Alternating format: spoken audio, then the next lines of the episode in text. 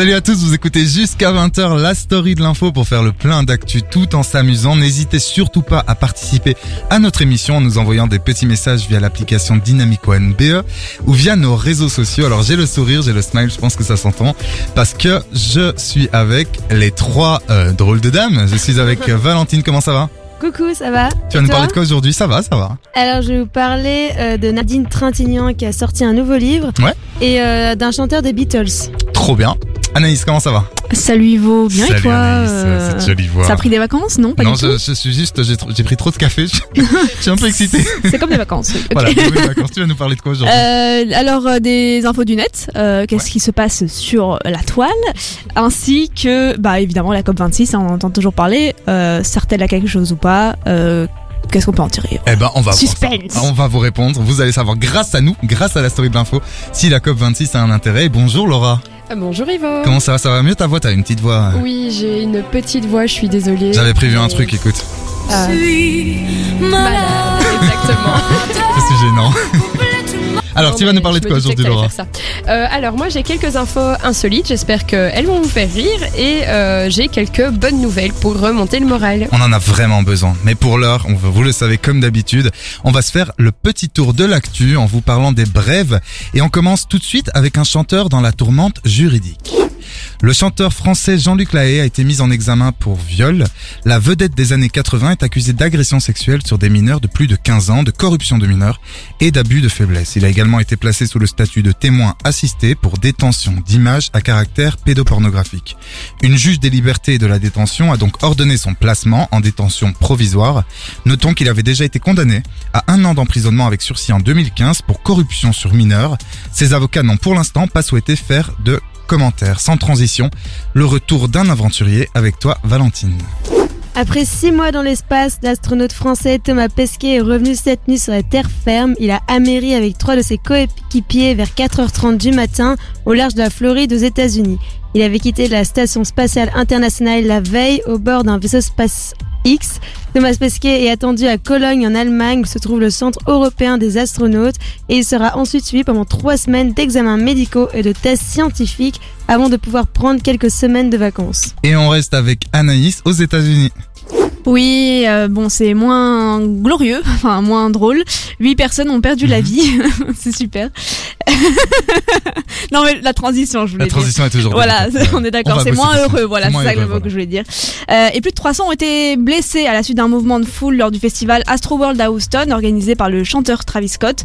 L'origine de cet acte de panique demeure pour l'heure inconnue, et la suite du concert prévu samedi soir a donc été annulée. Mhm. Au total, c'est près de 50 000 personnes qui se trouvaient dans la foule pour assister au festival Astroworld, donc euh, avec plus de 360 agents de police et 240 agents de sécurité qui étaient mobilisés. La police de Houston a annoncé l'ouverture d'une enquête pour déterminer les causes de cette tragédie, euh, précisant qu'elle examinait notamment des séquences vidéo de la soirée. Et enfin, parlons un peu de climat avec Laura. Alors ce n'est malheureusement pas un scoop, hein, la planète se meurt, on Ouais. le voit avec euh, la COP26 hein, qui est la conférence sur les changements climatiques qui se passe actuellement à Glasgow euh, en Angleterre jusqu'au 12 novembre et donc on a plein de nouvelles catastrophiques hein, qui sont en train de pleuvoir euh, de plus en plus Mhm. et ici un point qui est très préoccupant c'est la forêt amazonienne. Selon certains experts, on serait à un point proche du non-retour. Alors vous le savez, l'Amazonie, c'est la plus grande forêt tropicale du monde. hein. On l'appelle l'océan vert, voire Ouais. même les poumons de la planète. Et c'est sur elle qu'on comptait pour absorber les émissions polluantes et nous sauver un peu du désastre climatique. Sauf qu'aujourd'hui, ben, à cause de la déforestation, l'Amazonie, elle émet plus de carbone qu'elle n'en absorbe. Et selon les scientifiques, on serait vraiment proche euh, du point de basculant cli- basculement pardon, climatique, c'est-à-dire le point au-delà duquel ben, la libération de CO2 et de méthane est vraiment inévitable. Et donc ça veut dire que la forêt, elle n'absorbe plus de CO2 et on estime que d'ici quelques années, elle se transformerait même en savane. Ouais, c'est horrible ce qui se passe en ce Horrible. moment. Euh, juste petite rectification. Glasgow, c'est bien en Écosse, c'est ça Oui. C'est en Ok, Écosse. parce que t'avais dit Grande- Angleterre, t'inquiète. Oui, Angleterre pour la Ah oui, Grande-Bretagne, d'accord, la pardon. Grande-Bretagne, pardon. Non, non, Royaume-Uni, y- c'est ma y a- faute. voilà, il y a pas de souci, pas de problème. Merci beaucoup pour ce petit tour de l'actu. Écoute, ça s'est passé dans la story de l'info. Et c'est l'heure de la sortie de la semaine. Et pour cette sortie de la semaine, Valentine, tu vas nous parler d'un livre qui euh, parle d'un acteur français, Jean-Louis Trintignant, qui a entre autres, il a joué dans beaucoup de films, mais il a entre autres joué dans le film Amour de Anneke en 2012 en fait, et ça, il a raflé la Palme d'Or 2012 à Cannes. Alors Nadine Trintignant, l'ex-femme de Louis Trintignant, a écrit un nouveau livre, C'est pour la vie ou pour un moment. Mhm. Il sort demain dans toutes les librairies aux éditions Bouquin. Alors Nadine Trintignant est née en 1934 dans le sud de la France à Nice. Elle est écrivaine, réalisatrice et scénariste. Elle a écrit et mis en scène plus d'une vingtaine de, si- de films pour la télévision et le cinéma. Dans son nouveau livre, elle raconte ses histoires d'amour, dont son mariage avec l'acteur Jean-Louis Trintignant. Ils se sont mariés en 1961 Ouais. et ont eu trois enfants, Marie, Marie, Pauline et Vincent. C'est avec l'accord de l'acteur qu'elle livre aujourd'hui ce témoignage. Il l'a encouragé à écrire car il lui a dit qu'elle était la seule à le connaître et la seule à l'avoir compris. Ouais, ils sont restés euh, hyper longtemps ensemble. Ouais. Donc euh, dans le récit, elle relate des souvenirs, dont des lettres de correspondance amoureuse que l'acteur lui envoyait depuis les tournages. Pour Nadine, si on parle de quelqu'un, il ne faut pas le couper en deux. Jean-Louis, c'est la poésie et la sensualité. Dans le bouquin, Nadine Trintignant ne cache aucune des péripéties de sa relation avec Jean-Louis. Elle parle des infidélités- de son compagnon qui ont jalonné leur histoire d'amour. Ouais. Elle cite dans son livre les explications de son ancien mari à ce sujet. Donc, tu veux savoir pourquoi je t'ai trompé Parce que tout simplement j'ai froid et qu'une femme près de moi, c'est comme un soleil, ça réchauffe. Pour Nadine Trintignant, c'est une belle explication. Ce n'est ni sordide ni vulgaire. Elle lui a pardonné même d'avoir entretenu une relation avec Romy Schneider alors même qu'elle était enceinte. Pour Nadine, Romy était une femme formidable, belle et intelligente et pleine de, charme. Ce livre relate également de confidences de Jean-Louis sur son enfance, sur sa carrière. Nadine Trintignant fut de son côté la réalisatrice de nombreux films célèbres, comme par exemple Ça n'arrive qu'aux autres et Défense de savoir et Voyage de noces. Elle nous plonge au cœur d'une aventure artistique qui lui a permis de côtoyer les plus grands comme Marlon Brando, Jacques Prévert, Catherine Deneuve, Yves Montand, Simone Signoret et tant d'autres. Mais c'est ouf, je te coupe juste une petite seconde, mais effectivement, euh, quand j'ai préparé l'émission, que j'ai vu Nadine Trintignant, je me suis dit, oh là là, les gens vont pas le connaître parce qu'on est jeune. Et en fait, elle a une carrière incroyable. quoi. Elle est hyper euh, connue. En fait, si vous voyez sa tête, euh, Ouais, ouais, ouais c'est bon, ouais. vous la voyez. euh, Allez voir vous sur savez Google. qui c'est. Donc, euh, entre autres, euh, Ombre et Lumière, Nadine Trintignant revient également sur la mort tragique de Marie et Pauline. Donc, Marie, elle est morte euh, sur les coups de son mari et Pauline, euh, elle, est, elle est morte euh, prématurément. Mhm. Donc, ce sont deux épreuves qu'elle a partagées avec un homme qui est lui-même aujourd'hui euh, malade. Et elle montre en fait l'admirable dignité de, son grand âge. Vous pouvez retrouver ce livre pour le prix de 20 euros. Écoute, ça s'est passé dans la story de l'info. De retour dans la story de l'info avec Valentine, Anaïs et moi-même. Et pour ma carte blanche, alors moi aujourd'hui, je vais vous confier un petit secret. Gardez ça pour vous, s'il vous plaît, mais je me trouve pas trop mal physiquement. Et ouais, alors vous l'aurez sans doute remarqué, je ne suis euh, certes pas un avion de chasse, on va pas se mentir, mais bon, je me plais. C'est l'essentiel, je pense. Et en plus, je crois que j'apprécie la personne que je suis. Ouais, en fait, je peux le dire, je crois. Je vais le dire, je m'aime. Voilà, c'est dit, je vais même le dire plus fort. Je m'aime. Ah, Ça fait un bien, mais vous imaginez même pas. Euh, après tant d'années à raser les murs, je marche désormais la tête haute, les épaules en arrière, bombé comme un coq. Et en plus, bah, j'en suis fier. Je suis un beau gosse.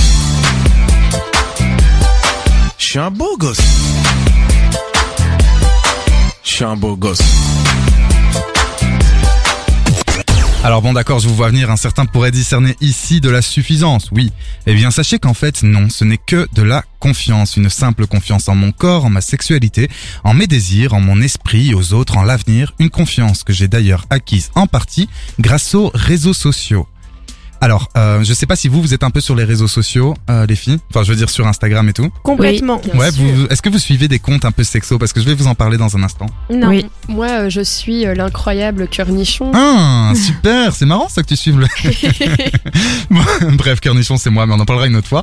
Après cette petite mise en bouche, euh, si je puis me permettre, bien sûr, il est grand temps de rentrer dans le vif du sujet. S'il est vrai que les réseaux sociaux sont l'antre du narcissisme et du Photoshop à tout va, sachez qu'ils regorgent aussi d'informations très utiles, nous permettant de découvrir des choses essentielles, parfois même de mieux nous découvrir nous-mêmes. Ça a d'ailleurs été mon cas donc ces dernières années. Des dizaines de comptes Instagram prodiguent en effet chaque jour des conseils sexolove qui font la joie de millions d'abonnés, qu'il s'agisse de Jouissance Club, WeQ, Orgasme et moi, Merci beaucoup, Macha s'explique, Nodic Pic, ouais les, les noms sont bien Ils choisis. sont- Hein. Fort, fort. Merci beaucoup, c'est pas mal. Euh, et bien d'autres, ben, on peut trouver euh, sur ce réseau de quoi satisfaire notre soif de connaissance et peut-être même notre soif de sexe. Car oui, les coquinous, c'est bien de cela dont il est question aujourd'hui, du sexe, du sexe, encore et toujours du sexe. Moi j'adore dire ce mot, Euh, On avait remarqué. oui. mais aussi de l'amour, hein. C'est important l'amour, il faut le rappeler. J'imagine que là tout de suite vous vous dites, mais alors, qu'as-tu appris Ivo? Dis-nous, dis-nous. Mais non alors, qu'as-tu appris, Ivo Dis-nous, dis-nous. Merci. Quel jeu d'acteur, j'en peux plus moi.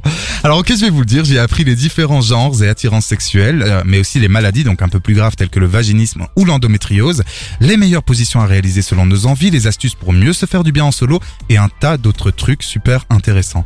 J'ai par ailleurs discuté avec beaucoup de personnes récemment qui partageaient les mêmes interrogations que moi.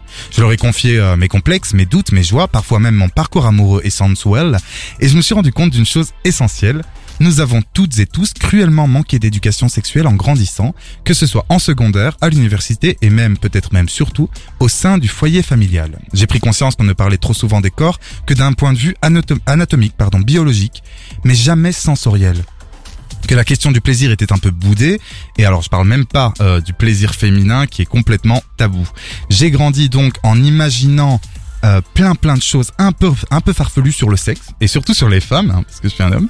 Donc euh, voilà, je m'imaginais des choses farfelues sur euh, sur leurs sentiments, leurs attentes et leurs habitudes. Bref, je vais conclure en vous disant que les réseaux sociaux m'ont donc permis de mieux connaître les autres et mieux me connaître moi-même, de mieux accepter qui je suis et qui je ne serai euh, jamais.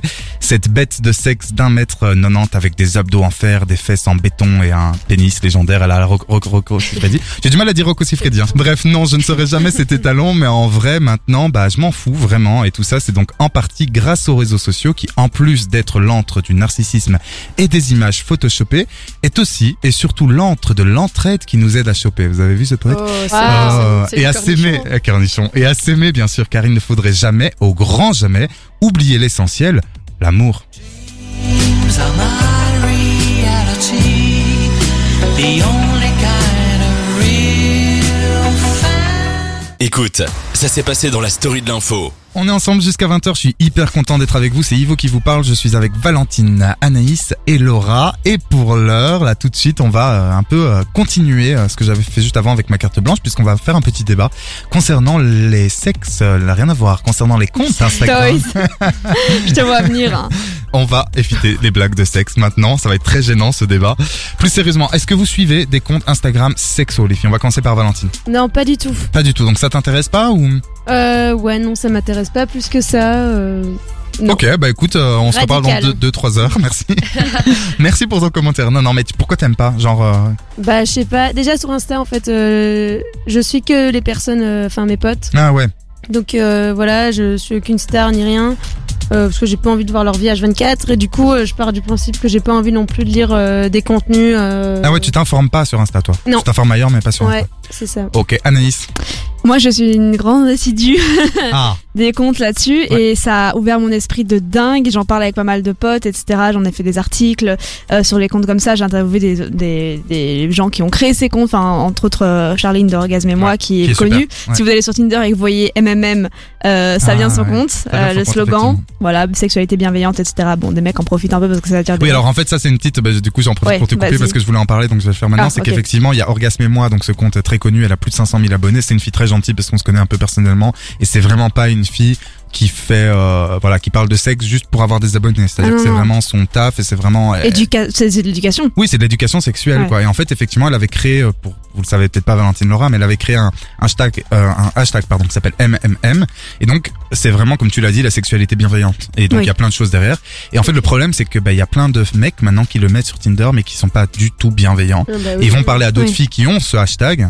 Oui. C'est censé être un truc de reconnaissance entre personnes qui suivent Orgasme et moi. Ouais. Et en fait, on tombe sur des, sur des, sur des cons qui profitent encore une fois de, Ah, de comme Instagram. toujours, bah comme oui, et toi. Laura? Alors euh, moi je suis seulement Cornichon parce que c'est mon ami. C'est vrai. Mais sinon de base euh, non je suis pas vraiment des comptes sur la sexualité. Euh, pas parce que ça m'int- enfin je dirais pas que ça m'intéresse pas mais juste euh, voilà j'ai d'autres centres d'intérêt sur Instagram.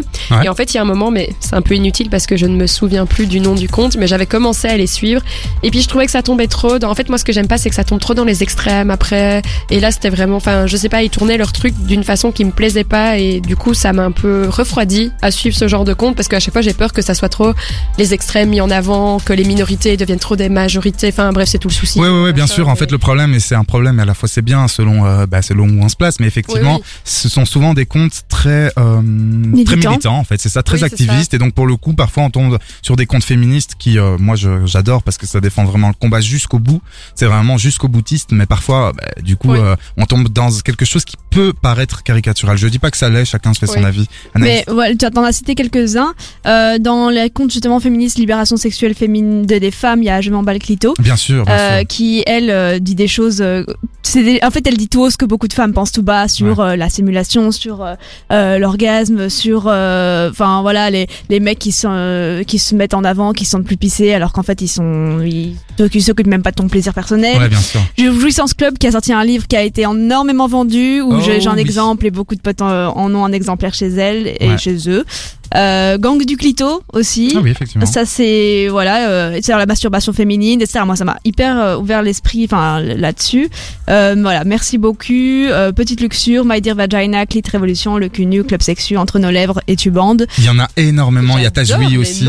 Ah oui, mais en fait, les noms choisis sont toujours très, euh, bah, très souvent très rigolos. Il y a un compte aussi euh, dont, dont j'ai parlé tout à l'heure que j'aimerais parler, euh, enfin dont j'aimerais parler un peu plus maintenant, qui s'appelle Nodic Peak. Et en fait, Nodic Ouais. Peak, c'est Léo Rose, c'est un jeune garçon euh, qui qui parle en fait de euh, bah, No Dick Pic, donc qui parle des nudes en fait, qui parle du fait que aujourd'hui, sans consentement, on risque vraiment des amendes, voire de l'emprisonnement si la personne est mineure, en envoyant des nudes euh, sans avoir l'autorisation au préalable. Et c'est donc grâce à des comptes comme ça que tu as cité Anaïs, Ouais. que, à mon sens, l'éducation sexuelle peut se faire aujourd'hui.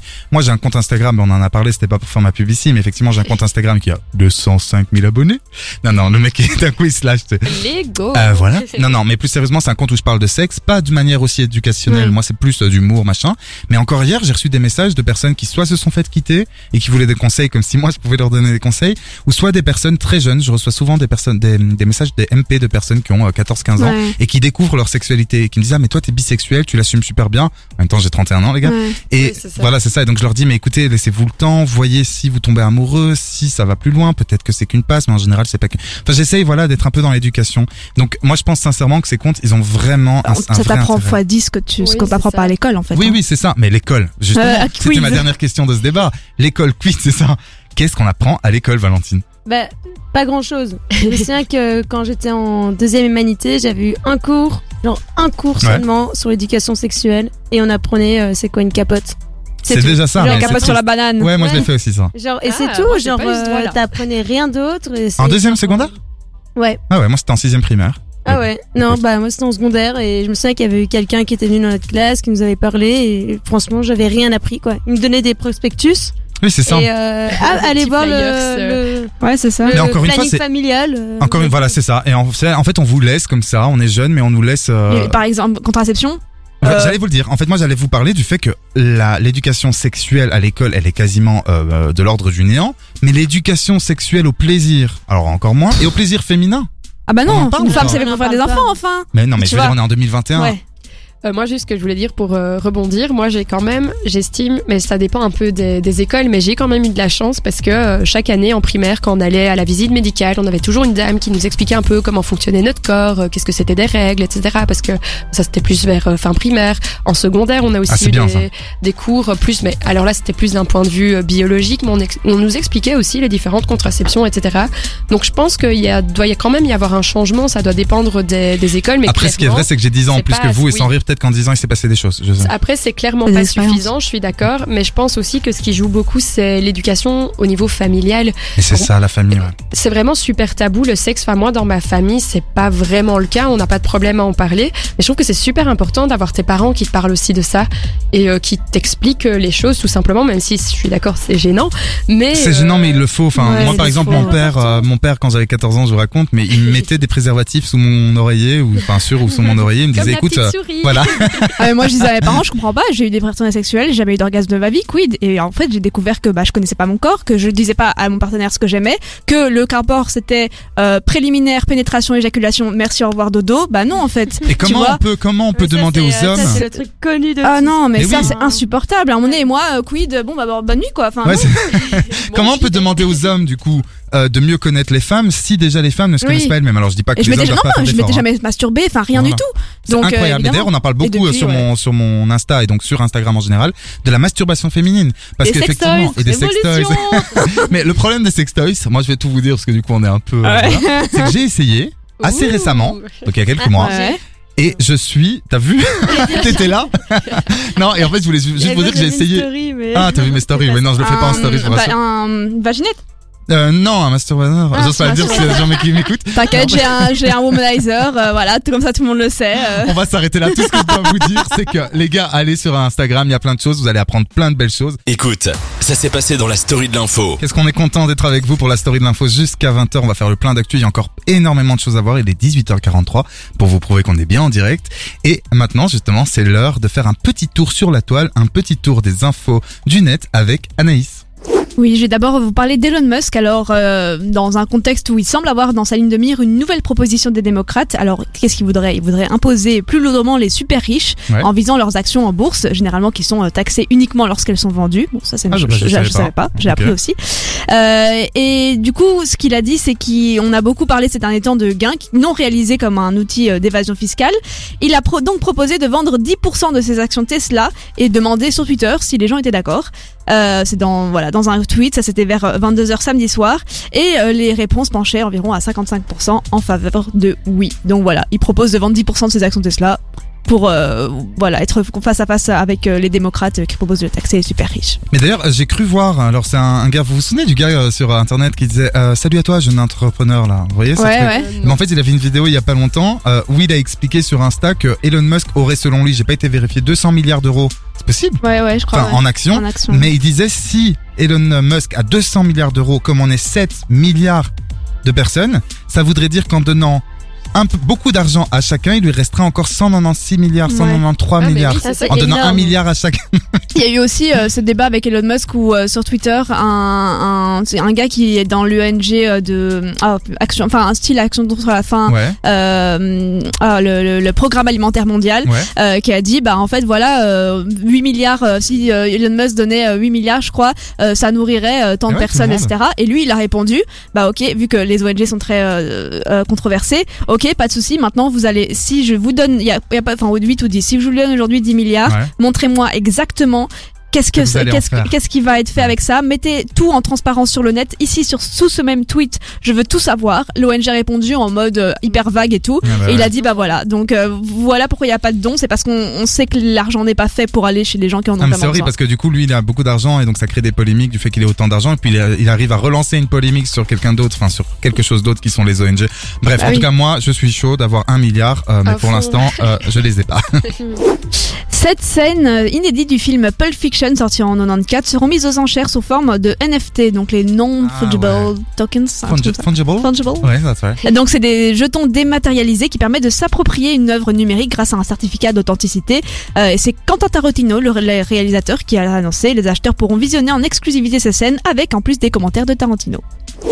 En parlant euh, de NFT d'ailleurs, le titre TN du rappeur français Booba, euh, mis en vente unique, exclusivement en NFT, a été écoulé à plus de 8000 exemplaires pour 200 000 dollars 200 en 000 sellement balles. deux heures. En Ouais. deux heures. Ouais. Ça devient fou. Hein, C'est un truc de dingue, ouais. Le titre a été proposé mercredi dernier avec 5 clips différents vendus chacun à 5000 exemplaires, soit 25 000 exemplaires à ce jour. On vous parlait du The Event la semaine dernière. Cette semaine, le youtubeur koweïtien Abo Flash a récolté à lui seul 1 million de dollars pour les réfugiés en 28 heures de live. L'événement était en collaboration avec le, le Haut Commissariat des Nations Unies pour les réfugiés et s'est déroulé sur sa chaîne dédiée au gaming, donc sur Twitch, qui compte plus de 20 millions d'abonnés. On parlait tout à l'heure effectivement du fait que sur Instagram on peut un peu s'éduquer et on peut parler, on peut apprendre plus sur soi. Une preuve encore avec ce streamer qu'on peut même aider les autres euh, via Bien YouTube, via Switch, tout ça. Donc non mais parce que nous on est de la nouvelle génération, mais il faut Oui, peut-être rappeler vrai, aux, boomers, euh, boomers, boomers, qu'en fait Internet ça a aussi du bon. Et puis les fans d'Animal Crossing ne sont sûrement pas passés à côté. En tout cas, c'était dans beaucoup de stories Insta car il y a eu la mise à jour jeudi euh, du jeu. Elle apporte de plus gros changements depuis la sortie du jeu en mars 2020, donc c'était le début du confinement, euh, avec entre autres de nouvelles îles à explorer, nouvelles recettes de cuisine, nouvelles coupes de cheveux. Bref, j'ai vu tellement de stories par rapport à ça que je me suis dit je peux pas passer à côté. Merci beaucoup pour ce tour euh, du net, euh, ce tour euh, de, de, de- sur la toile en fait, la hein, toile. dans, dans la toile, De l'internet. sur l'internet, des, des internets. Écoute, Ça s'est passé dans la story de l'info. N'hésitez surtout pas à réagir via l'application Dynamic One BE ou via les réseaux sociaux. Valentine, alors tu as choisi comme personnalité de la semaine un chanteur et musicien mondialement connu et reconnu pour son grand talent. J'ai nommé Paul McCartney.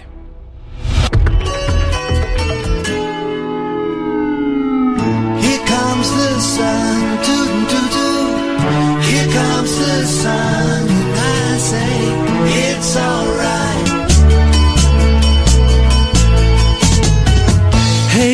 Jude, don't make it bad.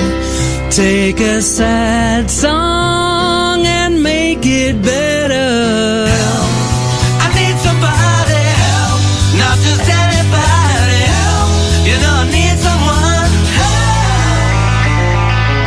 Chanteur des Beatles, Paul McCartney, publie sa première autobiographie. Son Yes. livre Paroles et souvenirs de 1956 à aujourd'hui est l'un des plus ambitieux projets du chanteur. À 79 ans, la légende du rock offre un autoportrait en 154 chansons classées par ordre alphabétique. Au fil de plus de 90 900 pages, titre après titre, il raconte sa vie et son art à toutes les étapes de sa carrière, de ses premières compositions d'adolescence à Liverpool comme I Lost My Little Girl, écrite à 14 ans à la légendaire décennie des Beatles et jusqu'à ses albums en solo. Paul McCartney est né le 18 juin 1942 à Liverpool. Il est l'auteur, compositeur et interprète britannique. Il est le bassiste du groupe The Beatles, un groupe phare des années 1960. Né dans une famille modeste, il est le fils d'un musicien amateur et d'une infirmière. Sa mère décède d'un cancer du sein à l'âge de 14 ans. Suite à ces- cette tragédie, il développa à l'adolescence une passion pour la musique. Le 6 ju- juillet 1957, il rencontre John Lennon et devient membre de son groupe The Carrymen qui évolue pour former avec George Harrison et Ringo Starr le groupe The Beatles. Après la séparation des Beatles en 1970, McCartney lance deux albums en solo puis forme le groupe Wings avec sa femme Linda et Denny Lane. Après avoir connu une notoriété mondiale, le groupe se dissout en 1981. Paul McCartney poursuit alors sa carrière en solo. Il fait que des tournées dans le monde entier avec ses propres musiciens en interprétant ses plus grands succès. Il contribue également à la bande originale de quelques films et il prend aussi part à plusieurs projets caritatifs. Dans son autobiographie, la mémoire de McCartney voyage dans le temps. Il recherche les raisons pour lesquelles il a écrit si jeune, à l'âge de 16 ans, la mélodie de When I Am 64.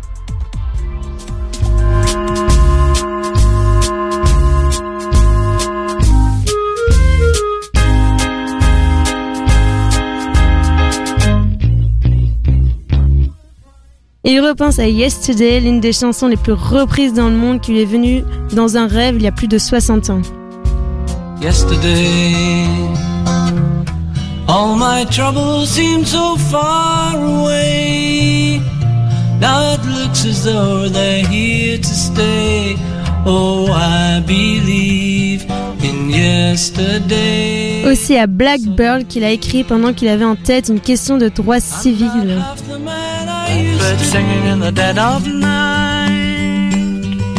Take these broken wings and learn to fly.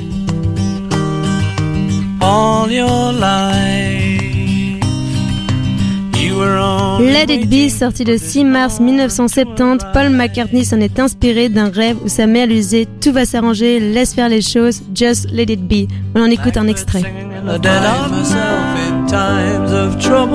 Mother Mary comes to me, speaking words of wisdom. Let it be. And in my hour of darkness, she is standing right in front of me, speaking words of wisdom. Let it be. Le résultat est ce livre en deux volumes. C'est un compte-rendu kaléidoscopique plutôt que chronologique qui recueille pour la première fois les textes définitifs des paroles des chansons de Paul McCartney et raconte les circonstances dans lesquelles elles ont été écrites. Sir Paul y révèle les personnes qui l'ont inspiré, comme ses parents Mary et Jim, son partenaire John Lennon, sa God on Earth girl Linda Hitzman, sa femme et même la reine Elisabeth. On y découvre les origines de Let It Be ou de Lovely Rita ainsi que ses influences littéraires comme Shakespeare.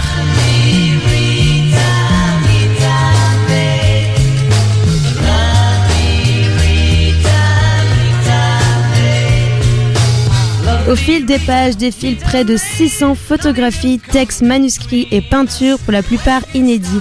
Paul McCartney est une figure littéraire majeure. Il puise dans les longues traditions de la poésie anglaise et la prolonge. Alors si vous voulez retrouver l'autobiographie de Paul McCartney, il est au prix de 79 euros à la FNAC. Merci beaucoup Valentine. Alors euh, les Beatles, moi j'étais un grand fan. Je sais pas si vous aimez euh, Anaïs et Laura. Oui. Euh, moi, je dois avouer que j'aime bien les, les musiques de ces années-là, mais les Beatles, je suis pas hyper fan. Alors on ne parle plus avec Laura. Merci beaucoup Valentine. On va peut-être s'écouter encore euh, rapidement Don't Let Me Down. Ça, j'adore ce son.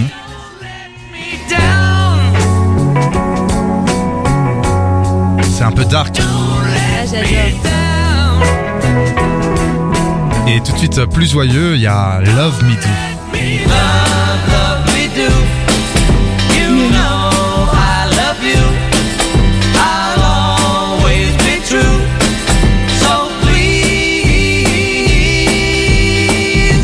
Écoute, ça s'est passé dans la story de l'info. On est de retour dans la story de l'info et dans quelques secondes, on va jouer avec le blind test de l'actu. Mais pour l'heure, il me semble, Laura, qu'on a reçu euh, un message de quelqu'un qui nous a parlé euh, du débat qu'on a eu tout à l'heure euh, sur Instagram et, et le sexe.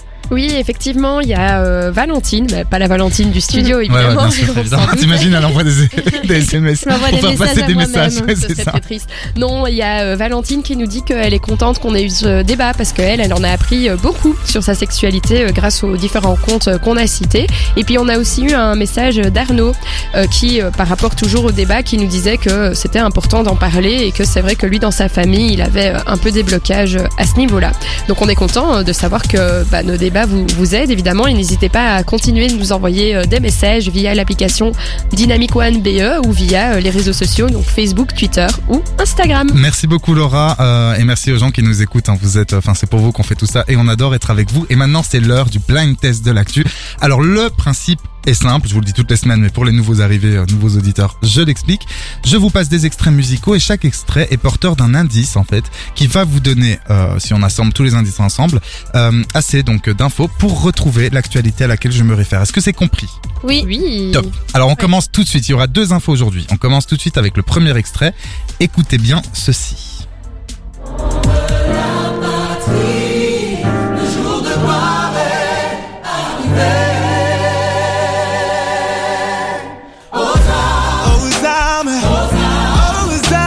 Faut savoir que j'ai tapé. Stylé. Ouais, Ouais, j'ai tapé la Marseillaise. Ouais. Écoutez ça. Le mini des transports l'avait repris sur TikTok.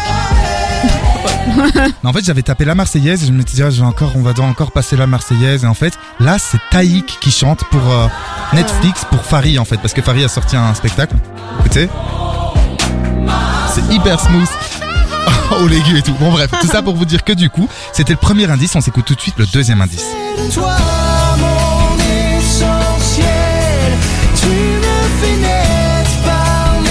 Est-ce que vous connaissez cette chanson Oui, c'est Emmanuel Moir. Ouais, avec le roi soleil. Ouais. Est-ce que le premier indice Marseillaise, donc la France, et le deuxième indice le roi soleil, euh, Oui. et mon essentiel vous dit quelque chose Oui, Anaïs Bah, Tu, tu- tu veux que je dise l'idée que j'ai Ah bah si tu l'as, ouais. Euh, Le discours de Macron ce soir Mais t'es trop forte Bravo, bravo, bravo, bravo J'ai- J'allais le dire. Hein, J'allais euh, justement passer le troisième. J'allais passer le troisième extrait, écoutez. Le JT de 20h de TF1, effectivement.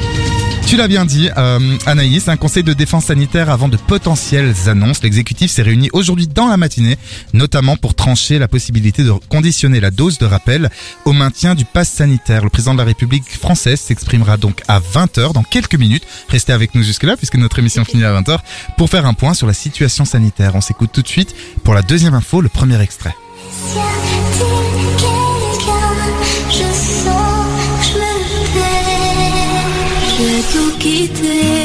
Que vous connaissez Ouais. Oui. J'adore, c'est Indila avec SOS. On passe au second, au deuxième indice Mhm. Attention, soyez prêtes.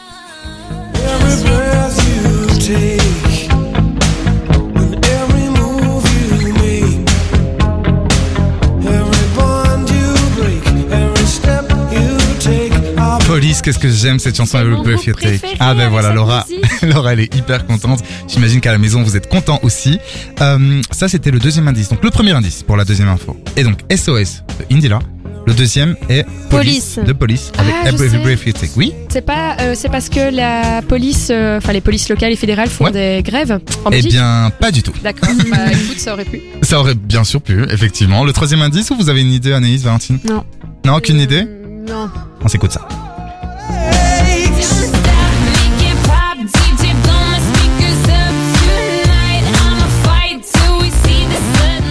TikTok de euh, Keisha. L'époque où j'avais déjà 20 ans et vous, vous étiez même pas né. Euh, C'était mon rigole, rêve, hein, je me rappelle- musique quand on était petit. Ah ouais, ouais, moi bah c'est oui, déjà ouais, ado, je- me rappelle que je l'avais mise le matin de ma première rentrée en secondaire. En secondaire, mais meuf, moi j'étais déjà à l'unif. 2000. euh, c'est vrai, je vous jure que c'est vrai. J'ai j'ai écouté dans la voiture avec ma grand-mère. Attends, 2011, je suis arrivé Attends, à l'unif. 2000 2010. Ah, 2000, ah ouais, 2010, moi je suis rentrée en, Wow. en secondaire. Ok. J'avais 12 ans. Bon, ouais, ça va. Voilà, voilà. Alors, le premier indice, c'est donc SOS de Indila, le deuxième de police, et le troisième, c'est donc TikTok de Kesha. Est-ce que ça vous inspire quelque chose, Est-ce que c'est un truc qui se passe aux États-Unis Oui, ou pas effectivement. Il s'est passé un truc cette semaine, euh, assez euh, pas dingue, mais qui va Euh. prouver qu'encore une fois, les réseaux sociaux, on l'a déjà dit tout à l'heure avec euh, plein de choses, plein de voilà, plein d'actu, les réseaux sociaux peuvent vraiment nous aider. Euh, Peut-être rien à voir, mais il y a une petite fille qui a sauvé la vie de ses parents, je crois. euh, Non, c'est pas ça. C'est un Pas truc euh, avec la police, anti-police. Alors, je vais vous expliquer. SOS, c'est parce qu'une jeune fille a euh, passé un SOS et vous allez vite comprendre comment. La police, c'est parce que c'est la police qui l'a aidé en fait. Mais ouais, Euh, et TikTok. Ah, tu parlais de ça? Bah je crois. Non Alors, je vais Et dire elle, l'info. elle a appelé la police Non, euh, c'est pas ça exactement. En fait, dans le Kentucky, Kentucky, aux États-Unis, une adolescente qui avait été kidnappée a pu être sauvée par la police grâce à un geste de la main popularisé sur le réseau social TikTok. Raison pour laquelle j'ai passé TikTok de Kesha. En fait, je peux vous montrer ici, hein, vous le voyez Mm. peut-être pas bah, à la maison, Ok. vous le voyez si vous regardez le, la vidéo, c'est qu'en fait, ce geste-là où on plie le pouce et puis après où on fait revenir euh, tous ses doigts sur son pouce comme ça, c'est un appel à l'aide en fait. Et donc un homme, c'est ça qui est dingue, c'est que ce geste représente donc les violences domestiques, hein, c'est vraiment pour Ouais. ça. Et cela faisait deux jours que la jeune fille était portée disparue et c'est un automobiliste qui a composé le numéro d'urgence pour signaler euh, Voilà. le fait d'avoir vu en fait une adolescente en détresse à l'arrière d'un véhicule sur l'autoroute. Donc c'est vous Ah montrer ouais, à quel vu. point les réseaux sociaux, ils peuvent nous sauver parfois. Il n'y a pas que du caca sur les réseaux sociaux, il n'y a pas que des gens qui critiquent, il n'y a pas que des méchants. Il y a aussi euh, des choses très bien qui se passent. Écoute, ça s'est passé dans la story de l'info. Laura, Laura, Laura, Oui. tu vas faire le petit tour des infos. Moi j'adore ces infos, hein. les infos bizarres, les infos farfelues, les infos euh, insolites. Insolite, Insolite. totalement. Alors la première, accrochez-vous bien. Saviez-vous que vous pouviez être mort et donner naissance à un enfant en même temps? Ah ouais, j'ai vu. Ah, ça, ça me fait un peu flipper parce que Ouais, j'ai déjà pas envie de- d'enfant de mon vivant. Qu'on ne me fasse pas d'enfant quand je serai mort. Eh bien, En fait, c'est totalement fou, mais c'est possible grâce à la fécondation in vitro. Ah oui. Alors à tous les hommes qui sont peut-être intéressés, pas y voir en tout cas, Non. ouvrez grand les oreilles. En Australie, Alex Pullin, donc c'est, vous le connaissez peut-être, c'est un double champion du monde de snowboard cross, ne me demandez pas ce que c'est, est devenu papa d'une petite fille 15 mois après sa mort, survenue suite à un accident de chasse sous-marine en juillet 2020. Alors déjà, j'aimerais dire ce qui me rire, c'est que ce mec devient papa après sa mort et il meurt dans un accident de chasse sous-marine. Déjà, rien que l'info... Bah, m'a c'est ouais, ça, en fait, il y a, y a Camoulox, quoi. C'est genre vraiment les trucs qui vont pas ensemble. Voilà. Et en fait, donc, comment c'est possible Plus sérieusement, en fait, euh, c'est là que ça devient, je trouve, un peu glauque.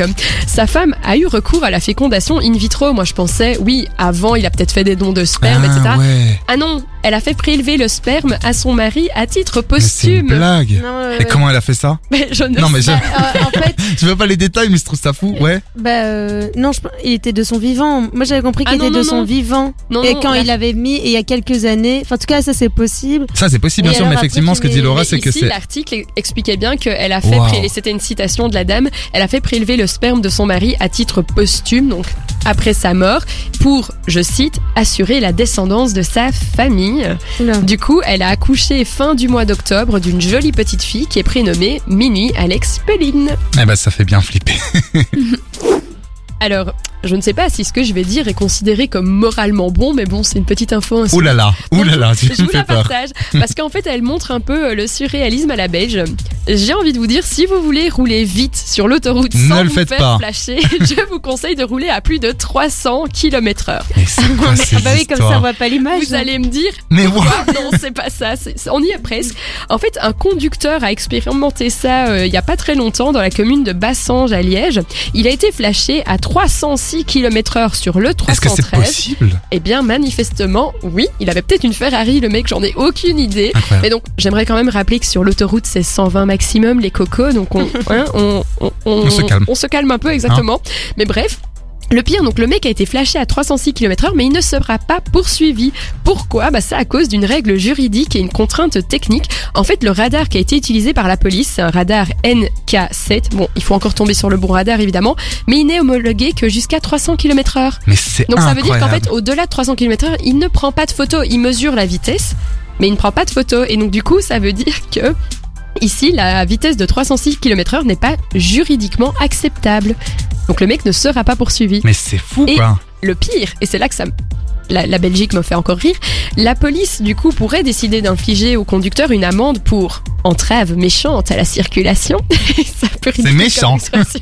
mais bon, sauf qu'en fait la police pour ça, elle doit encore retrouver le conducteur parce que du coup le radar il a pas pris de véhicule, Oh là là. Ah bah Euh, ouais, le- y a- la photo du a- véhicule pardon. Ouais. Donc euh, voilà, en gros, euh, Y a pas c'est- la plaque. C'est complètement ridicule comme histoire. On est en Belgique.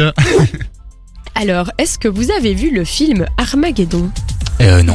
Vous Non. avez vu vous les filles Eh bien bref, un peu un trop scénario, pour oui, moi. c'est un peu un scénario post-apocalyptique.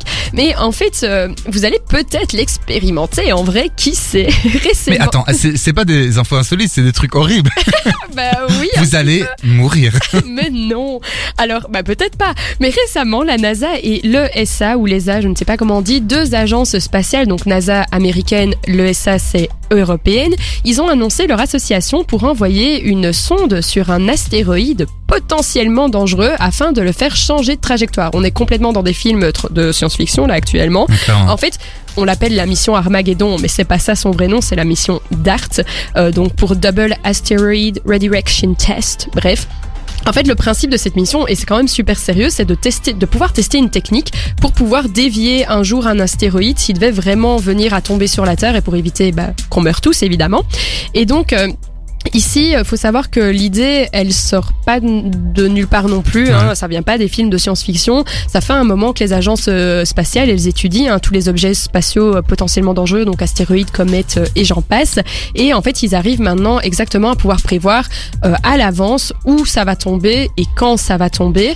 Et en fait, euh, ici, le truc, c'est qu'ils ont juste jamais pu tester en vrai ce processus de déviation Ah oui, pardon, d'une comète ou d'un astéroïde. Et donc, le 24 novembre prochain, peut-être sera-ce la fin de l'humanité, je ne sais pas. Mais la NASA et l'ESA va donc lancer sa mission DART pour euh, dévier l'astéroïde Didymos, qui a un nom plutôt mignon, parce que c'est un caillou de quand même 52 millions de 700 000 tonnes, donc c'est énorme, qui est situé à 11 millions de kilomètres de la Terre, donc normalement c'est pas censé nous tomber dessus. Et en fait, ils vont pas le faire exploser en mille morceaux comme dans les films. Ouais. Ils vont en fait euh, lancer une petite euh, navette euh, contre la Lune autour de Didymos qui s'appelle Dimorphos. C'est son petit frère. C'est très mignon comme histoire Mais de grave, on famille. dirait un- On dirait des dieux grecs. Oui, Exactement, ils vont pousser en fait Dimorphos qui va aller faire un petit câlin à Didymos et qui vont s'enfuir euh, un peu plus loin pour pas nous tuer éventuellement. Et on finit avec une toute dernière news, news insolite. Alors, la Belgique, hein, vous connaissez, pays de la bière, du chocolat, des frites. Mhm. Eh bien, si les Français décidaient de produire des bières, qu'est-ce que ça donnerait? Eh bien, au vu de l'idée de Nicolas Vieillard, oui, le pauvre, euh, qui s'appelle brasse... enfin, qui s'appelle Vieillard, pardon, mais qui est brasseur au Breuil-en-Auge dans le Calvados, et Guillaume Baron, qui est poissonnier, ont décidé de s'associer pour inventer une bière aux huîtres bio. Ah. Tout à fait d'accord. Alors moi, je suis déjà pas fan de bière, mais du coup, euh, je suppose que personne ne va la goûter ici, non? Non, je crois pas. étant une forte amatrice, non. Alors, apparemment, euh, c'est pas nouveau, ça se fait dé- déjà à l'époque, mais je vous passe euh, les détails historiques. Mais en tout cas, pour ceux que ça intéresse, 2500 bouteilles hein, de ce breuvage unique aux huîtres, si ça vous dit, euh, Mhm. allez-y et dites-nous si c'était bon. Ça doit être hyper amer, non? Aucune Ouais. idée, j'ai pas envie de savoir. Non, c'est horrible. Bah, écoute, merci beaucoup pour ces quatre euh, infos insolites. Effectivement, il y avait du lourd là-dedans. Euh, moi, la bière euh, à l'huître, non. Écoute, ça s'est passé dans la story de l'info. La story de l'info jusqu'à 20h. Il nous reste une bonne demi-heure avec vous pour parler d'actualité. Et tout de suite, c'est l'heure de Anaïs. hein, c'est ton tour, c'est ton moment de gloire. Tu vas faire une Ouh. carte blanche. Ouh, Enfin, j'ai attendu toute ma vie. Tu me fais rire, pardon. c'est donc l'heure de la carte blanche et tu vas nous parler de la COP 26. On t'écoute. Bla bla bla, c'est comme ça que nous avons retenu le discours de Greta Thunberg. Ils ont eu 30 années de blabla et où cela a-t-il mené à lancer la militante suédoise invitée du sommet des jeunes sur le changement climatique organisé par les Nations Unies à Milan. Il n'y a pas de planète blé, de planète B, pardon. La n'y a planète blé, on aimerait bien. Ouais. Il n'y a pas de planète blabla, blablabla, blablabla, économie verte, blabla, neutralité carbone en 2050, blabla, a-t-elle imité sous les applaudissements de 400 jeunes du monde entier. Et ça, c'était il y a un mois. C'est tout ce que nous entendons de la part de nos soi-disant dirigeants, des mots, des mots qui sonnent bien, mais qui n'en ont mené, mené à aucune action nos espoirs et nos rêves. Noyés dans leurs mots et leurs promesses creuses. Et c'est dans cette atmosphère qu'a démarré la COP26 le 1er novembre à Glasgow en Écosse et qui se finit vendredi. Ils sont 196 États membres pour cette 26e édition de la conférence des partis. Ils doivent discuter des changements climatiques et décider de la manière dont ils vont euh, les aborder et surtout les minimiser. La COP26 a de grands défis à relever étant donné les résultats décevants lors des précédentes conférences. D'abord, maintenir la hausse des températures vers plus 1,5 degré à l'horizon 2030, comme euh, convenu, initialement dans l'accord de Paris de la COP 20 2021, enfin COP 21 du coup. Ouais.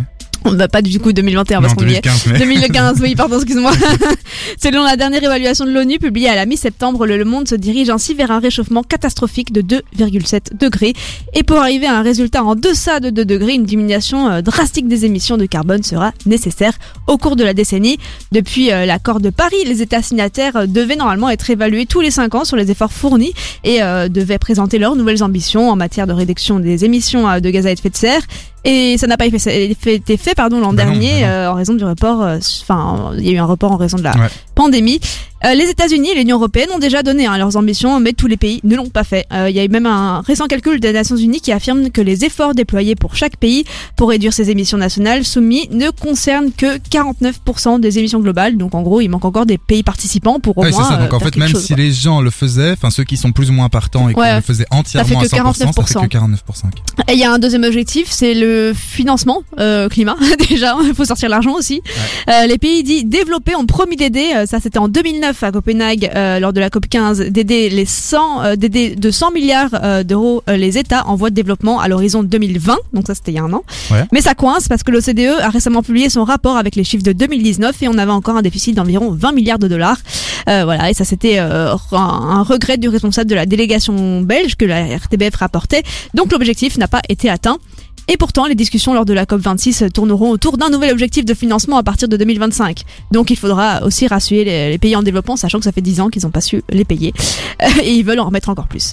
Euh, autre aspect qui n'a pas été tranché lors des COP précédentes, c'est les règles autour du marché du carbone. Et là encore, c'est un point très technique à résoudre à Glasgow. À Glasgow. Je vous passe Ouais. les détails parce que c'est compliqué.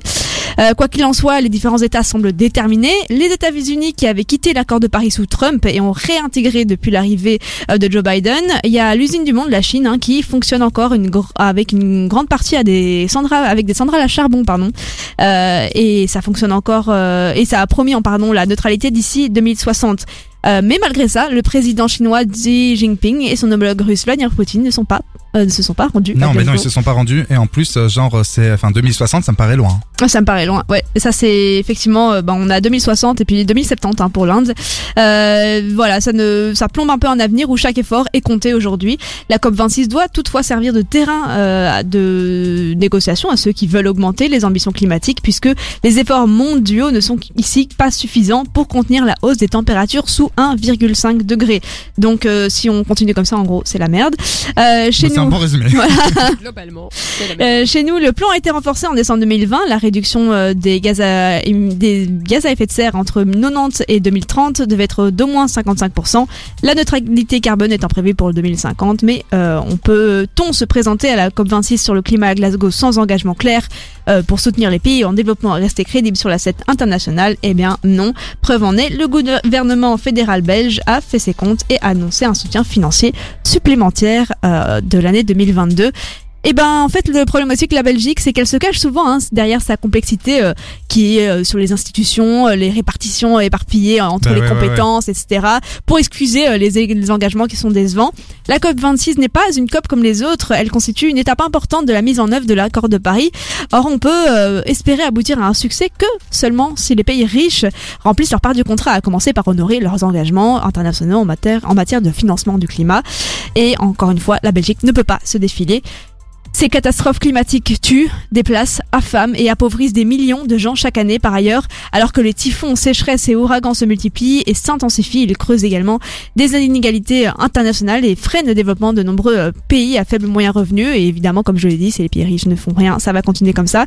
Il faut pas euh, juste être un observateur de ce qui se passe au niveau des débats climatiques euh, internationaux pour comprendre que l'enjeu euh, du ou le financement du climat, euh, c'est l'enjeu central de ces discussions. Ah mais clairement. Voilà, et a raison, comment espérer pouvoir atteindre collectivement une société décarbonée en 2050 si les pays développés euh, ne connaissent pas, euh, ne reconnaissent pas la dette qu'ils ont contractée en polluant l'atmosphère dès la révolution industrielle? Comment espérer atteindre les objectifs climatiques sans donner des moyens aux pays en développement et respecter leurs engagements en matière de réduction des émissions? Sans justice climatique, les objectifs de l'accord de Paris ne pourront tout simplement pas être atteints. À ce stade, la Belgique n'a toujours pas de position commune sur euh, l'atteinte de ces objectifs climatiques et ne dispose toujours pas d'un engagement clair en matière de financement du climat. En gros, la Belgique est arrivée a dit on n'a pas de plan. Or, la Belgique est non seulement septième au rang mondial des pays euh, ayant accumulé le plus de CO2 par habitant de bi- depuis 1850. Septième depuis attends, Septième. 1850. 1850. Ok, super. Mais elle est en outre une des plus mauvaises élèves de l'Union européenne en matière d'énergie renouvelable et d'efficacité C'est une énergétique. catastrophe. Pour Greta Thunberg, vu que j'ai commencé par elle, je termine par elle, la COP26 n'est même pas terminée, qu'elle la considère déjà comme un échec et qu'elle qualifie de festival du Nord de greenwashing. En attendant, ce sont les jeunes qui reprennent le flambeau et manifestent à travers le monde, étant donné que les dirigeants ne prennent pas de décisions assez radicales. Bah écoute, merci beaucoup Anaïs pour cette carte blanche qui me désespère. Donc Ouais. euh, un peu plus tard dans l'émission. Ceci étant dit, je, veux- je voudrais un peu nuancer. Euh, je pense que néanmoins, malgré si que rien potentiellement de concret ne soit fait, je pense que c'est important parce que pendant deux semaines, le monde a les, les yeux Ouais, rivés les yeux rivés sur sur cette cette problématique. Euh, donc, je pense que juste pour entre guillemets le, le, le message que ça peut renvoyer sur l'urgence climatique, c'est bien. Faut pas les arrêter, même si évidemment les décisions euh, à la fin ne sont pas euh, à la hauteur des espérances. Écoute, ça s'est passé dans la story de l'info. Et c'est l'heure du qui a dit quoi, le jeu euh, préféré de tout le monde. Même les Américains nous envient. Ah, lol. Et en fait, Bien sûr. le mec est jamais dans la bulle, quoi. Ils Ah, c'est leur copier bientôt. Mais ça, c'est ton ego. Mon énorme, énorme ego. On parle bien de mon ego. Ouais, je vais dire. la lourdeur. Bref, alors parlons du qui a dit quoi. Ça fait longtemps qu'on l'a pas fait, donc je rappelle les règles. Les règles en fait, elles sont simples. C'est quelqu'un a dit quelque chose et je vous demande qui a dit la phrase que je vais vous citer. Ça Mhm. marche? Ouais. Simple. Il y aura trois phrases simples, basiques. La première phrase pour la première info et donc je suis consciente que cette aventure sera difficile. Est-ce que ça vous inspire quelque chose? Euh, Ça parle de Colanta? Bah non, c'est Eh bien pas non. fini. Bah, de Danse avec les Ouais, stars. danse avec les stars. Hmm. Ah, est-ce que ça parle d'une émission télé? Ça parle d'une émission télé, ça parle de Danse avec les stars. C'est la princesse. euh, Ah mais non Bravo Laura Alors pour expliquer aux éditeurs pourquoi on se marre comme des, comme des cochons, C'est parce qu'on Euh, vient d'en parler. C'est parce qu'en fait, à l'instant, c'est-à-dire qu'avant qu'on commence le qui a dit quoi, moi évidemment, euh, Laura, Anaïs et Valentine ne connaissent pas. euh, les infos que je choisis et je sais plus qui a dit euh, c'est Anaïs qui dit ah mais vous avez vu euh, la princesse Delphine elle va participer à Danse avec les stars? Je dis ah non je ne savais pas Bah, tu Il y a Danse avec-. Bah, J'étais là. J'étais là, il y a Danse avec les stars Acteur en studio. Flandre. Ah Donc là là. effectivement, la princesse euh, Delphine, bientôt dans Danse avec mes stars. Delphine de Avec Saxe. tes stars. Avec mes stars, t'as dit Non, de Danse Je avec pensais que ai danse avec mes stars. Delphine de Saxe-Cobourg a décidé de relever le défi. Alors, faut savoir que ça peut paraître ridicule. Je suis assez d'accord avec vous parce que c'est une princesse et qu'il faut qu'il y ait une certaine tenue et tout. Sauf que c'est pour la bonne cause qu'elle le fait. La princesse Ah. Delphine a décidé de participer donc à la troisième saison de Danse avec les stars, version flamande bien sûr, émission diffusée sur la chaîne néerlandophone Play 4. Euh, c'est bien, bah, on le sait, mais c'est la fille d'Albert II et elle sera accompagnée par son partenaire de danse néerlandais Sander Boss. Alors. Un point pour Laura, Yes. avec une info d'Anis qu'elle a donnée 30, 30 secondes Oui, avant. mais bon. Allez, on va te le laisser quand même. un point, oui, merci. t'as- tu as raison. Deuxième info, qui qu'a dit quoi?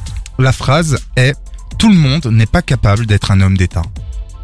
Emmanuel Macron, bah non. Non, bah Non. non, ça doit être visé pour Emmanuel Macron. Non. Non Eric Zemmour encore. Il y a du Eric Zemmour dedans, mais mais ce n'est c'est pas Eric qui Zemmour qui l'a dit, dit. mais ça doit être visé pour Effectivement, en fait, comme a dit Anaïs, c'est à l'encontre d'Eric Zemmour. Ah mais bon qui a dit ça? Un autre candidat? Xavier Bertrand. Non, pas loin, pas loin, pas loin.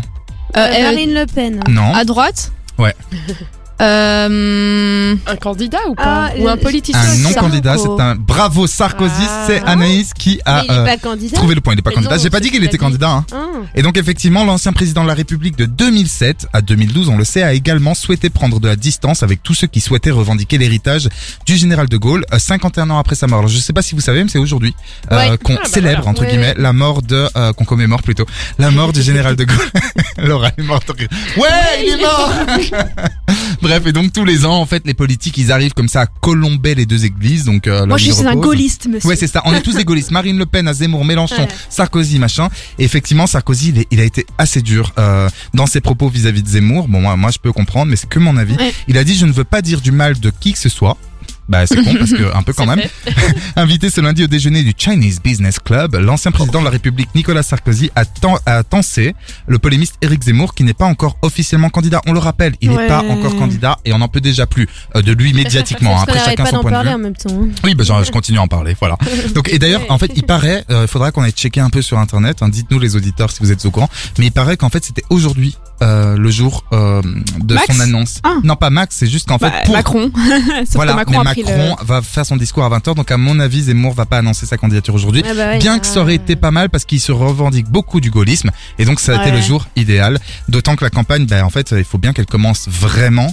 Et pour ça, bah, il faudrait qu'on sache si Zemmour sera candidat ou non. Dernière information du jour. Donc il y a un point pour Anaïs et un point pour Laura. Valentine, où es-tu? Bah attends, euh, Je sais, mais d'habitude. avec les stars, je le savais. Mais ouais, et dans euh, l'autre jeu, je le savais aussi. Oui, l'autre jeu, faut, faut dire quand même que le blind test, elle a levé la main. Je lui ai dit, ok, je vais te donner la Mhm. parole, et puis j'ai oublié. Donc un point pour Valentine.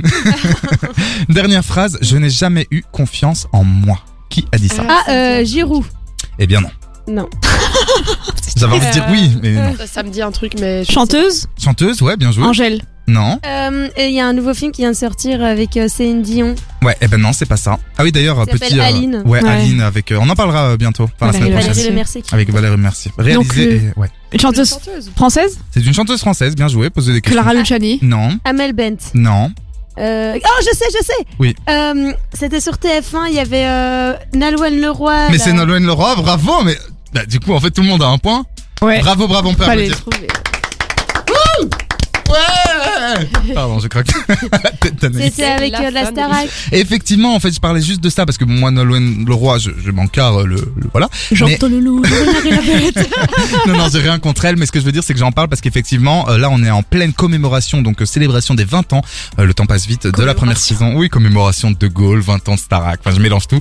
Et donc, effectivement, Nolwenn Leroy, elle était là pour la deuxième émission euh, qui s'appelle euh, On s'était dit rendez-vous dans 20 ans euh, sur TF1. Moi, j'ai regardé l'émission parce que je suis un grand Apparemment, nostalgique. Elle pleurait beaucoup, non Elle a beaucoup pleuré parce qu'en fait, il y a même un moment où elle a dit une phrase qui un peu a fait polémique sur Twitter parce que elle aurait dit, enfin, elle a dit, je l'ai entendu, euh, nous, on est vraiment, donc en parlant de ses anciens camarades et d'elle qui étaient tous en train de pleurer, c'était émouvant et tout, et elle a dit, mais nous, on le fait pas pour la télé, c'est sincère. Et en fait, il y en a qui voient une petite euh, bisbille, je sais pas si ça se dit comme ça, mais entre elle et Jennifer, et qu'en fait, elle critiquait la Oh première gagnante de la là. Starac. Ouais, non, mais en aller d'interprétation, loin. est-ce qui a vraiment été dit? Il faut se calmer. hein. Voilà, oui, Dans clairement. la Starac, ils étaient vraiment hyper proches dans la maison. Mais oui, en tout cas- pendant plusieurs mois et tout. Oui, c'est ça, mais voilà. En tout cas, ça m'étonne beaucoup que Nolwenn Leroy, mais après, euh, c'est possible, hein, mais Ouais. qu'elle dit je n'ai jamais eu confiance en moi parce que moi, personnellement, j'aime beaucoup sa voix. J'aime moins sa musique, c'est pour ça que je vous dis que je m'en carre, mais j'aime beaucoup sa voix et je la trouve magnifique. Oui, oui. C'est fou Et, comme un- ça serait si la confiance femme, en, en soi était oui, c'est compatible vrai. avec la. Oui, mais tu vois, de nous, de l'extérieur, tu te dis mais comment Je veux dire, cette fille. Et Regarde, moi même, je suis pas ouf, j'ai hyper confiance en tu devrais pas.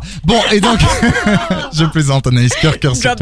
Écoute, ça s'est passé dans la story de l'info. C'est la story de l'info et on touche, euh, on touche doucement à la fin de la story de l'info. C'était la septième émission, Euh, mais on va finir. Moi, j'ai une très bonne nouvelle pour vous tous, c'est qu'on va finir avec les bonnes nouvelles justement. Et Laura, Ouais. Laura, on t'écoute. Alors, pour les amateurs d'écriture et de lecture, ben, novembre, c'est le mois du roman. Vous avez peut-être entendu parler de la campagne euh, Lisez-vous le Belge. Je sais pas si vous en avez entendu Ben parler. non. Non. Eh bien, c'est dommage parce que ça mettait en avant, en fait, euh, du 1er au 6 novembre, le livre francophone belge. Et ici, on continue ce mois du roman avec le NaNoWriMo Challenge. Est-ce que vous savez ce que ça veut dire? Le Non. nan- attends, nano, nano, nano, comme une nanoparticule, tout petit. Rimo, c'est genre euh, le voir, maquillage, le rimel? Non, c'est franchement. Délire. C'est recherché. En fait, c'est juste la- l'abréviation de National Novel Writing Month. Hum, hum, hum. Mais tu peux voilà. traduire. Eh bien, oui, je peux traduire. c'est le mois national d'écriture de romans. Ah bien. Alors, qu'est-ce que c'est En fait, euh, c'est l'idée d'un marathon d'écriture? Ça a été créé il y a 22 ans quand même. C'est un truc de ouf, je trouve. Et l'idée, c'est en fait de créer un roman de 50 000 mots minimum en un mois. Donc, c'est un petit challenge d'écriture. En Attends, fait, et- 50 000 mots, je te coupe, désolé, Oui. mais 50 000 mots, ça fait beaucoup. Ah oui, oui, c'est En beaucoup. un mois, C'est un énorme challenge, on est bien d'accord. Ouais. Et en fait, ce qui est très intéressant, c'est que comme pour euh, Lisez-vous le Belge, en fait, le NaNoWriMo, il a vraiment eu euh, beaucoup de, enfin, il a beaucoup de sur les réseaux sociaux. Ouais. Et en fait, l'origine de ce challenge, c'est Chris Batty, qui est un jeune étudiant euh, américain qui a décidé de se lancer dans ce pari fou, hein, comme tu l'as dit, Ivo, en 1999, et il a décidé d'écrire un roman en un mois. Et il s'est dit, bah, si moi je peux le faire, tout le monde peut le faire. Et donc voilà, ça fait 22 ans qu'il y a des milliers d'adeptes qui chaque année, au mois de novembre, vont écrire leur roman. Et donc si ça vous intéresse, si vous êtes euh, écrivain ou amateur d'écriture, vous pouvez encore vous inscrire sur le site officiel du nanorimo.org. C'est gratuit et puis vous avez plein de conseils. On a parlé de la COP26, et bien en Belgique, le secteur hôtelier se met tout doucement au vert. C'est le cas d'un hôtel, euh, les Sorbiers, au bout de la Meuse à Astières, qui a décidé de pr- entreprendre une métamorphose écologique pour vraiment réduire au maximum son empreinte carbone. Et en fait, euh, les, les gestionnaires de l'hôtel pensent même à créer un écolabel pour le secteur hôtelier pour Ouais. encourager les autres à suivre cette tendance. Et donc euh, cet hôtel a été ouvert euh, l'hiver dernier, n'importe quoi, l'an dernier pardon par l'équipe de la nouvelle hôtellerie. Et en fait c'est vraiment un hôtel pionnier en matière de transition écologique, hein, euh, en, en termes d'isolation, de matériaux utilisés, combustibles qui sont locaux, verts, Mhm. etc. Et eff- effectivement ils mettent beaucoup beaucoup beaucoup euh, l'intérêt sur le local pour eux qui est vraiment le plus important dans une démarche écologique et durable. Et euh, les gestionnaires estiment qu'avec cette approche, ils évitent plus de 200 tonnes d'émissions de CO2 par an. Donc c'est énorme. Donc voilà, et peut-être qu'avec l'arrivée de euh, l'écolabel, ben, les autres hôtels vont suivre. Merci beaucoup. Et tu as une toute dernière nouvelle. Effectivement. Alors bonne nouvelle aussi bien pour les euh, indépendants que pour les salariés, euh, entourant en fait la loi pour euh, tout ce qui entoure euh, les allocations, les indemnités en cas euh, de perte d'un proche, donc que ça soit un enfant, un conjoint ou l'enfant de notre conjoint, Ouais. eh bien a été modifiée. En fait, les indépendants avant ils avaient droit à aucune indemnité. Aujourd'hui, ils ont droit à 10 jours de congé en cas de perte d'un proche et ils auront une petite indemnité de 85,77 euros, c'est précis par jour, donc pour un total de 857 euros euh, environ. Et donc en fait cette décision elle avait été prise euh, en elle avait été prise pardon fin juillet Mhm. euh, mais normalement le décret devrait être voté euh, d'ici fin d'année et pour les salariés hein, que ce soit employés ou fonctionnaires euh, avant c'était trois jours maintenant ça va aussi être allongé jusqu'à euh, 10 jours tout simplement donc voilà bonne Bah nouvelle écoute, aussi merci beaucoup pour ces bonnes nouvelles. On les retrouvera évidemment la semaine prochaine. Je tenais à vous remercier tous les, toutes les trois parce qu'on a encore fait une très bonne émission, le mec se lance des fleurs. En tout cas, c'était super intéressant, je trouve. Ouais,